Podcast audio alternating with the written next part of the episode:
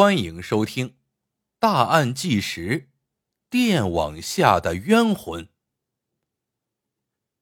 安徽省安庆市岳西县头陀镇位于安徽省著名的佛子岭水库的南端，一条通往佛子岭的小河往南连接着头陀这座小镇。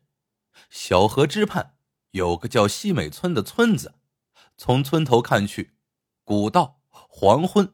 落日、小桥、流水、人家，即刻映入你的眼帘，你会由衷赞叹：好一幅农村田园的美景。然而，二零零七年三月三十一日中午，村头小河畔的一具浮露水面的男尸，令善良朴实、见识不广的村民们惊吓不已。这天中午一时许，青年村妇李爱霞。和婆婆一起来到了小河边洗衣服，洗累了之后的李爱霞站起身子，伸了一下懒腰。中午的阳光照在水面，波光粼粼，还很刺眼。李爱霞不由得眯起了眼睛，朝前方看去。这一看，不禁让她吓出了一身的冷汗，不由得发出一声尖叫。前面的沙石堆竟然躺卧着一个人。是一个男人，躺在那里却一动不动。案情就是命令。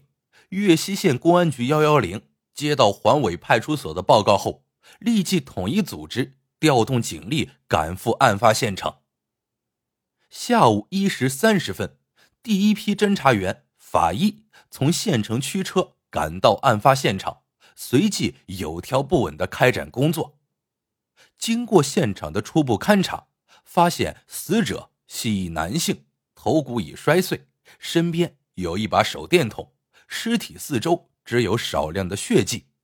侦查人员搜寻工作围绕尸体的周边现场扩展开去，进行认真而仔细的勘查。法医随即对尸体进行尸检，发现死者的脚上是当地农民都普遍穿的一双解放鞋。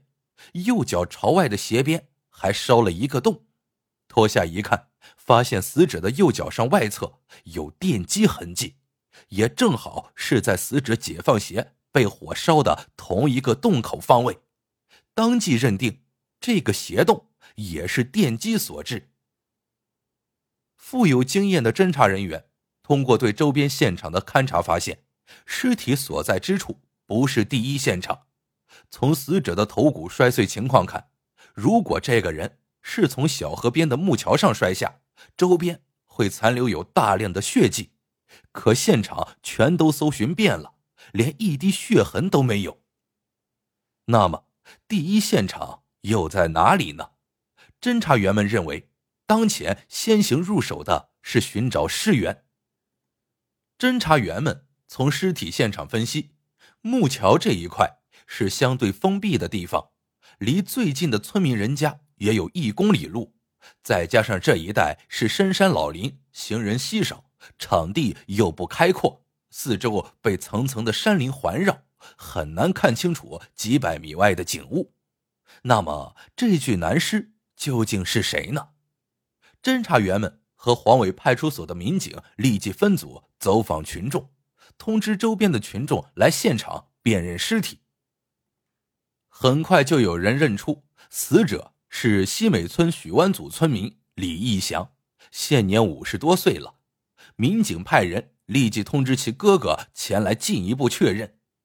经死者的哥哥辨认，确定这正是他的弟弟李义祥。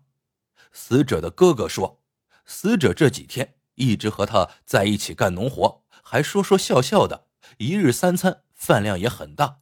死者还对哥哥谈及自己想出去看看，做点药材生意，赚点钱，改善生活，过上好日子的想法。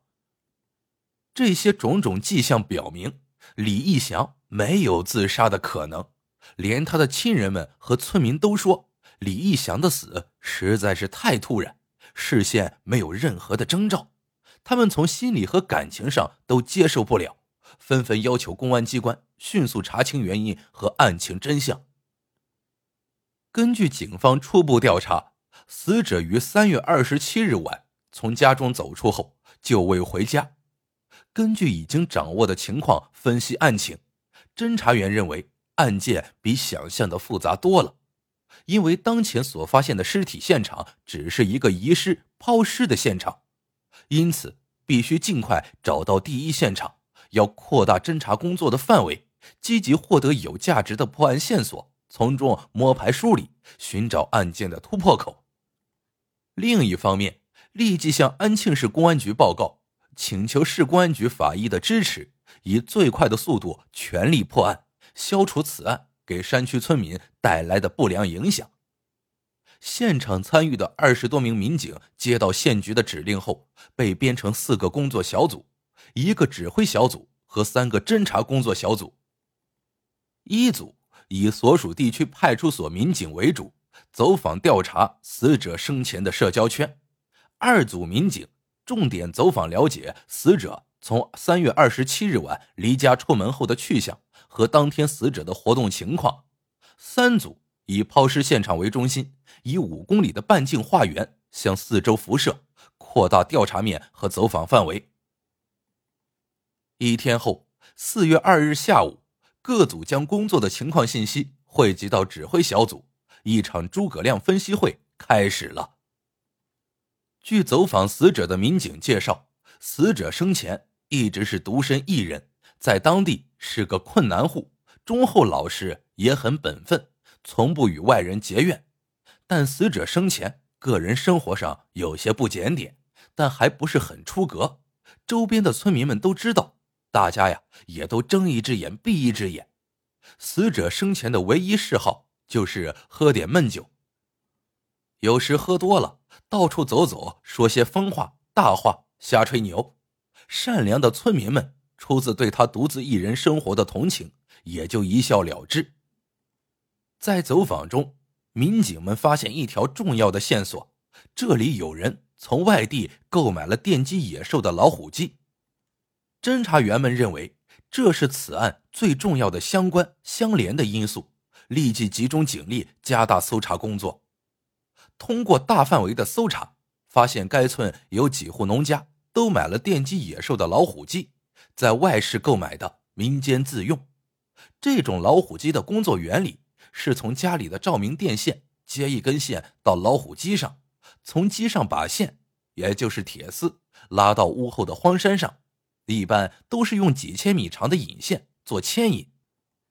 此举能够控制几十亩山场范围内的高压电网，电线被固定在离地六十厘米高处，横跨在深山老林和山间小道。一般是晚上十点以后，从铺设电网的人家送电。经过此种方法操作，能够将二百二十伏的电经过变压升为七千伏送出。这时，只要有野兽经过电网控制的区域范围，就能立即被电击身亡。此时，安装在农户家中的老虎机上的报警器立即报警，农户即可将高压电当即断电。然后去搜寻获取胜利的果实。